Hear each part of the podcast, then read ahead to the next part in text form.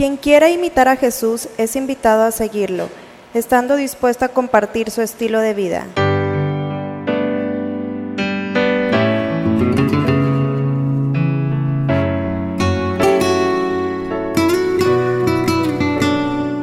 Bienvenidos a la Santa Misa.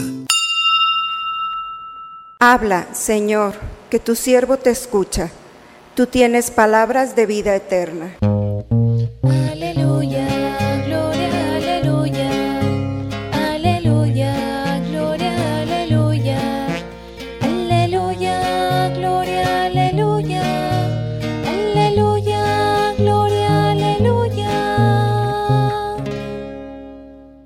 Esté con ustedes, hermanos. Proclamación del Santo Evangelio según San Lucas. Cuando ya se acercaba el tiempo en que tenía que salir de este mundo, Jesús tomó la firme determinación de emprender el viaje a Jerusalén. Envió mensajeros por delante y ellos fueron a una aldea de Samaria para conseguirle alojamiento, pero los samaritanos no quisieron recibirlo, porque supieron que iba a Jerusalén. Ante esta negativa, sus discípulos, Santiago y Juan, le dijeron, Señor, ¿quieres que hagamos bajar fuego del cielo para que acabe con ellos? Pero Jesús se volvió hacia ellos y los reprendió. Después se fueron a otra aldea. Mientras iban de camino, alguien le dijo a Jesús, te seguiré a donde quiera que vayas. Jesús le respondió, las zorras tienen madrigueras y los pájaros nidos pero el Hijo del Hombre no tiene en dónde reclinar la cabeza. A otro Jesús le dijo, sígueme. Pero él le respondió, Señor, déjame ir primero a enterrar a mi Padre. Jesús le replicó, deja que los muertos entierren a sus muertos. Tú ve y anuncia el reino de Dios. Otro le dijo, te seguiré, Señor, pero déjame primero despedirme de mi familia. Jesús le contestó, el que empuña el arado y mira hacia atrás no sirve para el reino de Dios. Palabra del Señor. Hoy, hermanos, hemos iniciado con Jesús un camino. El Evangelio de Lucas nos pone a todos en el camino en dirección a Jerusalén. Cuando ya se acercaba el tiempo, Jesús tomó la firme determinación de emprender el viaje a Jerusalén. No es cualquier viaje. Jesús sabe que en este viaje lo está esperando la cruz y él puede evitarla. Sin embargo, eh, sabe perfectamente que, que le espera. No es ingenuo. La tensión que está viviendo ya, la está viviendo en carne propia ha sido cuestionado, rechazado, perseguido por los mismos de él, los galileos. Va a dejar Galilea, va a dejar su tierra y va a Jerusalén, una ciudad más hostil para ella y los profetas. Sin embargo, ese transcurso entre Galilea y Jerusalén lo aprovecha para instruir a sus discípulos. Es lo que vamos a escuchar a partir de este domingo. Jesús va caminando y conforme va caminando, es una pedagogía muy bonita, va caminando, va enseñando a sus discípulos. El día de hoy vemos cómo Jesús es rechazado por una región, por una comunidad de Samaria. Entre Galilea y Jerusalén está Samaria, una ciudad, Samaria la región. Y entonces los samaritanos dicen, no quisieron recibirlo. ¿Por qué? Porque los samaritanos eh, tenían en aquel tiempo un templo, Gerazín, y en Jerusalén tenían el templo de Jerusalén y competían los dos templos, a tal grado que cuando se dieron cuenta que Jesús iba a Jerusalén y tenía que pasar por allí, no le, le dio celo, envidia, se molestaron y entonces no lo, no lo quisieron recibir. Santiago y Juan vienen con Jesús y antes de llegar a esta región, los samaritanos no te quisieron recibir. ¿Quieres que hagamos bajar fuego del cielo para que acabe con ellos? La solución ya la tiene. Tú di. Nosotros arreglamos el asunto, mandamos quemar a todos. Solución apasionada. No es que fueran malos estos muchachos, es que amaban a Dios en Jesucristo, les dolió profundamente que no aceptaran a Jesús. Y la solución, quemarlos a todos. Dice que Jesús se volvió hacia ellos, el, escritor sagrado muy plástico. O sea, Jesús como volteó, ¿qué están diciendo? Y los reprendió. Conociendo a Jesús como yo lo conozco, quizá me puedo equivocar, yo creo que Jesús se ha de haber reído de ese momento.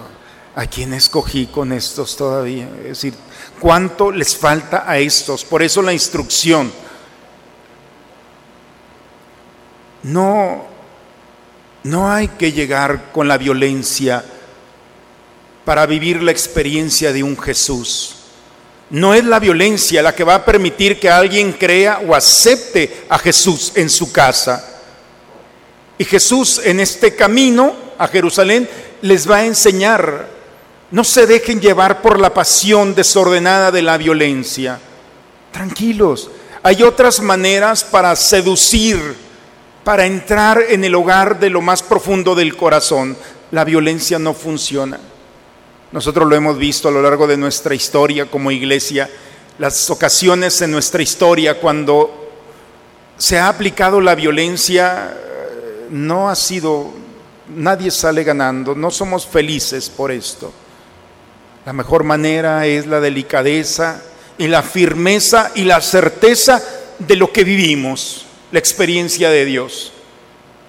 Por eso, la segunda lectura el día de hoy, los invito en casa a leer la carta a los Gálatas, por favor. Son seis capitulitos, es muy chiquitita, muy pequeña. Es una carta maravillosa que habla sobre los hombres que se dejan y se permiten aceptar al Espíritu Santo. Aquellos que en algún momento de su vida son humildes para decir, yo no conduzco más mi vida. De aquí en adelante es el Espíritu de Dios el que va a conducir mi vida quienes le hemos dicho al Señor esto, entonces podemos hablar de esto. Cambia totalmente. La pincelada de la lectura el día de hoy es esto. Aquellos que se permiten con humildad, porque es la virtud.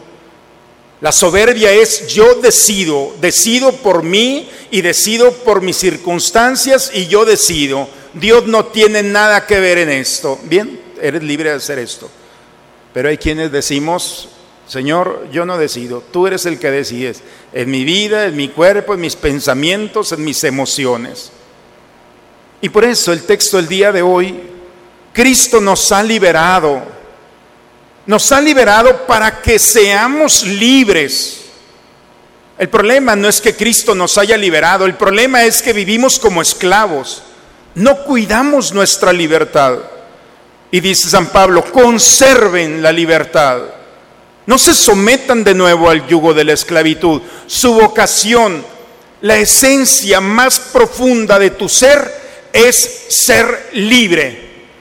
Y la libertad no es solamente una facultad para decidir entre lo bueno y lo malo.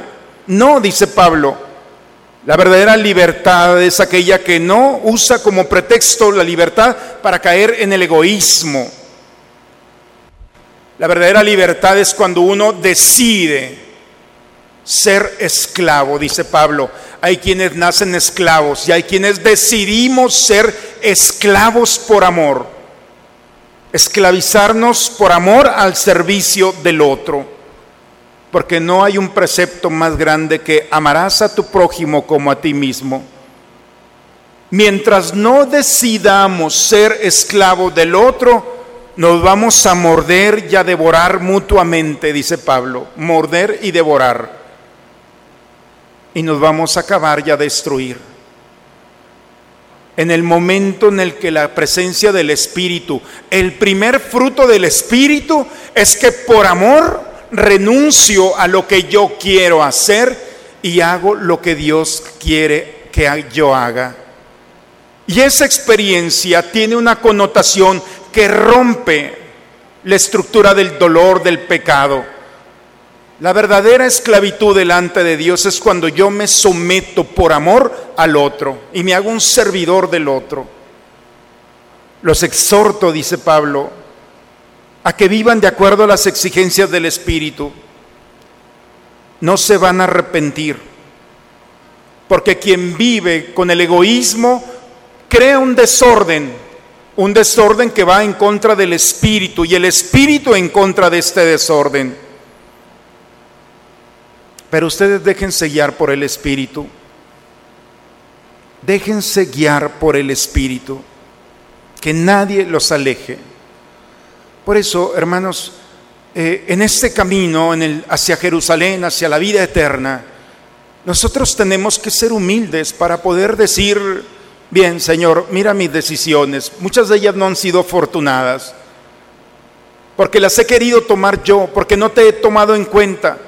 Parece que no sucede nada cuando no tomamos a Dios en cuenta, pero vamos cometiendo una y otra y otra decisiones que poco a poco, sin darnos cuenta, van dejando una huella de dolor, de tristeza, de angustia. Vivir en el Espíritu, dice, los frutos del Espíritu, por eso es bueno leer la carta a los Gálatas, porque traen los frutos. Los frutos del Espíritu primero es la alegría, es la paz, es la esperanza, es el gozo que viene de Dios. Fíjense cómo todos estos elementos, estas gracias, se dan. Y como dice, no vas a hacer lo que quieres hacer, es lo que Dios quiere que hagas. Y cuando vamos dándole sintonía a nuestro corazón con la acción del Espíritu, nos damos cuenta que el Espíritu no tiene rango de error. No hay absolutamente posibilidad de que te equivoques. Por eso nos vamos a hacer fans del Espíritu Santo. Nos vamos a hacer de los primeros que invocamos al Espíritu Santo porque va conduciendo nuestra vida, nuestros sentimientos, nuestros pensamientos, nuestras acciones. Cuando vivimos la experiencia del Espíritu Santo, entonces vivimos la primera lectura el día de hoy. Dos profetas. El primero, Eliseo, se quita su manto y se lo pone a Elías. Es decir, lo inspira. Y este joven, Elías, eh, perdón, Eliseo, abandona todo lo que tiene y se convierte en profeta. Es el mismo, pero diferente.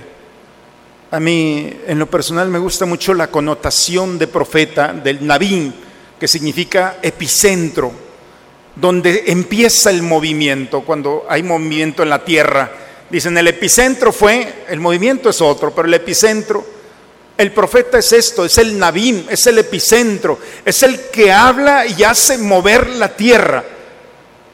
Y por eso, hermanos, cuando nosotros vivimos bajo la acción del Espíritu Santo, entonces nuestra vida está direccionada a mover la tierra de los corazones que nos encontramos. Y es tan desconcertante, es ¿por qué haces esto? Porque a Dios le agrada que lo haga. ¿Por qué vives de esta manera? Porque a Dios le agrada que lo haga. Cuando nosotros vivimos agradando a Dios, entonces no elegimos nuestra libertad entre lo bueno y lo malo. Elegimos entre lo bueno y lo mejor. Ya no es una facultad, de, es una decisión. Cuando vivimos bajo la acción del Espíritu Santo, entonces tengo que ser buen padre porque a eso le agrada a Dios. Tengo que ser buen trabajador porque eso le agradó a Dios. Tengo que ser buen hijo porque a Dios le agrada. Ese es el camino nuestra respuesta es muy sencilla. Nuestra bondad tiene que estar fundamentada no en un acto para hacernos sentir bien, ni buscar el aplauso del otro. Nuestra voluntad tiene que estar cimentada en agradar a Dios. Yo hago y vivo de esta manera porque de esta manera agrado a Dios. Hagamos el ejercicio, hermanos. Un día Intentemos agradar a Dios. Empezamos con hoy. No es como las dietas, el lunes empiezo y punto. Hay que empezar hoy. Voy a ser buen padre. para agradar a Dios. Voy a empezar a ser buen hijo para agradar a Dios. Cuando nosotros direccionamos nuestra vida, nuestra conducta, nuestros pensamientos, nuestras decisiones para agradar a Dios, entonces estamos entrando a esta historia. La historia en la que no nos vamos a dejar llevar por la pasión de quemar a todos. La historia cambia. El Espíritu de Dios nos dará al agradar a Dios la palabra, la serenidad, la paz, la alegría, la comprensión para inspirar al otro. Nuestra vida va a ser un epicentro. Vamos a convertirnos en profeta. ¿Cuántos hemos tenido el privilegio, hermanos? Y hay que agradar a Dios, agradecerle a Dios. ¿Cuántos hemos tenido el privilegio de encontrarnos personas maravillosas en nuestra vida? que a través de un consejo, de una palabra, de un testimonio, pueden cambiar nuestra historia. Yo recuerdo siendo estudiante en una ocasión en el metro, estaba el metro lleno de gente y un silencio impresionante. Yo iba con un compañero. Se nos hizo muy raro y al momento de ver que en todo había un un religioso, un monje vestido de gris. El hombre estaba allí. Como la presencia de un hombre en ese vagón provocaba un efecto tremendo de silencio, de respeto, de cuidado de unos con otros. Una persona baja de estatura, su mirada, su paz, su presencia, un hombre que agrada a Dios, cambia sus circunstancias y el contexto donde está. Por eso, ¿cómo está nuestra familia? ¿Cómo están nuestros amigos? ¿Cómo está nuestra sociedad? Nosotros no vamos a salir a combatir por las ideologías y las formas. Esa no es la manera, ya lo vimos, lo reprendió. El problema aquí no es salir a combatir. La mejor manera de enfrentar un mundo es cuando el cristiano le dice, Señor, solo quiero hacer tu voluntad. Y cuando hacemos la voluntad, entonces hay cosas que ni siquiera pueden pasar por nuestra cabeza. Ni siquiera. Siempre vamos a optar entre lo bueno y lo mejor. Las cosas malas no entran en el corazón, no entran en la casa, no entran en nuestra vida. Al contrario, somos una ofrenda agradable para este mundo de los verdaderos dones del cristiano, la paz, la comprensión, la delicadeza, el cuidado, lo que el Señor nos da a cada uno de nosotros. Bien, hermanos, pues esta es la palabra del Señor. Hoy nos hemos reunido para escuchar a hombres y mujeres que han pasado por nuestra historia. Hoy podemos nosotros decidir hacer una transformación verdadera en nuestra vida y la vida de los nuestros y en esta sociedad. El Señor no nos pone una armadura y una espada para salir a combatir a aquellos que no piensan como nosotros. Hay muchos samaritanos que están necesitados de Dios y nadie se acerca a ellos. Ojalá que empecemos con la expresión tan sencilla, Señor, hágase tu voluntad, que se haga tu voluntad. Parece cosa pequeña, pero el efecto que va a producir y generar en el corazón no es nada pequeño. Vivamos pues, hermanos, bajo la acción del Espíritu Santo y permitamos que Él, conduciendo nuestra vida, nos permita en esta vida dejar una huella agradable en el corazón de aquellos que encontramos, ser inspiradores para aquellos que tocaremos con nuestra vida, pero también pidámosle al Espíritu Santo que nos hable del cielo, si hay alguien que puede hacer atractivo y darnos a conocer lo que nos espera, es Él. Digámosle, ¿qué gano yo con hacer la voluntad de Dios? Pídele al Señor, a la acción del Espíritu Santo, que te hable del cielo. Y estoy seguro que si la mente no puede entender, el alma te va a conducir, conduciendo tus pensamientos para que cada día lo hagas de una manera extraordinaria para alcanzar esos gozos que nos esperan. En el nombre del Padre, del Hijo y del Espíritu Santo. Hermanos, como una instrucción, cuando recibimos la comunión, el Señor está presente realmente en nosotros en un lapso de unos, será, dice la iglesia, alrededor de 15 minutos mientras la- las especies se disuelven y ya forman parte de nuestro cuerpo y nos convertimos en cuerpo místico. Pero alrededor de entre 15 minutos Jesús está realmente presente. Por eso cuando recibimos la comunión tenemos que pasar a nuestro lugar y si es posible y nuestra salud no lo permite, estar de rodillas. ¿Por qué? Porque la palabra de Dios nos ha dicho algo que generalmente va entre la primera y la segunda persona del plural, nosotros, ustedes. Así es la predicación, nosotros. Pero después de la comunión pasamos a la primera persona del singular, yo. Y entonces entramos en nuestro misterio personal. La palabra de Dios nos ha dejado una idea. Yo espero que Dios me haya dado la palabra para dar una idea muy concreta, la libertad. Jesús el día de hoy instruye a sus discípulos a no ser apasionados con los criterios de este mundo, a vivir en el espíritu, ese espíritu que nos hace libres. Por eso la palabra de Dios se hace una oración en el momento de rodillas. Los invito, les voy a hacer un ejercicio muy sencillo, pero un ejercicio que podemos hacer todos juntos, ¿les parece? Cerremos un momento nuestros ojos y entremos en el misterio de la palabra de manera personal. Señor, tú el día de hoy me has dicho que me has creado para libertad. Yo soy libre. Ayúdame a entenderlo y a vivirlo. Soy libre de mi pecado y de mi tristeza.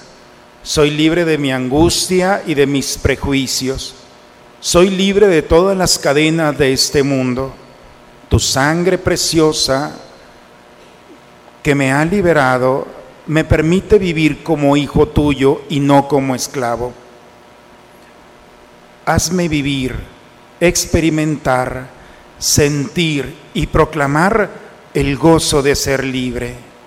Soy libre, no porque yo lo quiera, sino porque tú lo quieres, porque esa es tu voluntad. Gracias Señor por liberarme. Y ahora, con mi libertad, decido ser esclavo de mis hermanos.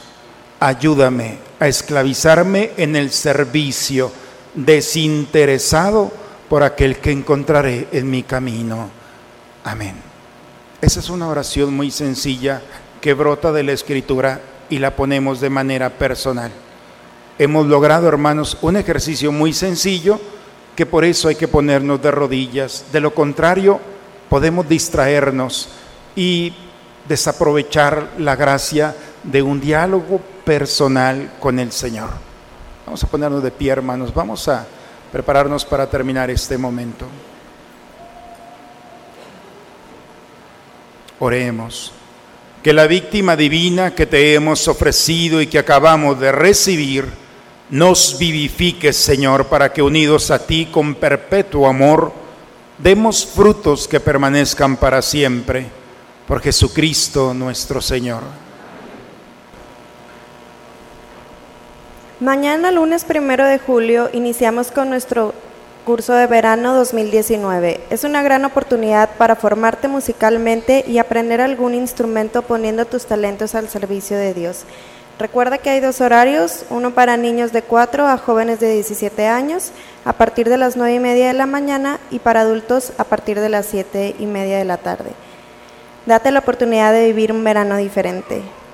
El próximo jueves 4 y viernes 5 tendremos las 26 horas de adoración. Los esperamos. Empezamos mañana, como ha dicho el aviso, el curso de música, de cultura musical. Yo sé que a muchos de ustedes les hubiera encantado aprender a cantar, ¿cierto? Y cantamos muy mal, yo soy de ese club. Entonces, vamos a empezar en nuestra parroquia tres semanas intensivas de un taller, van a venir maestros especializados. Por la mañana de nueve y media a una, los niños. Va a ser un curso donde van a aprender a leer música. Es muy interesante. El solfeo, saber entender la música. Y cuando uno empieza a entender la cultura de la música, entonces puede tocar cualquier instrumento. Algunos nos quedamos con la oportunidad de aprender guitarra, órgano, flauta, acordeón. Primero hay que empezar por la música. Por la mañana estarán los niños, pero los adultos tendremos la oportunidad de siete y media a nueve de la noche. Los invito a participar. No se vayan de este mundo sin haber aprendido un buen instrumento musical.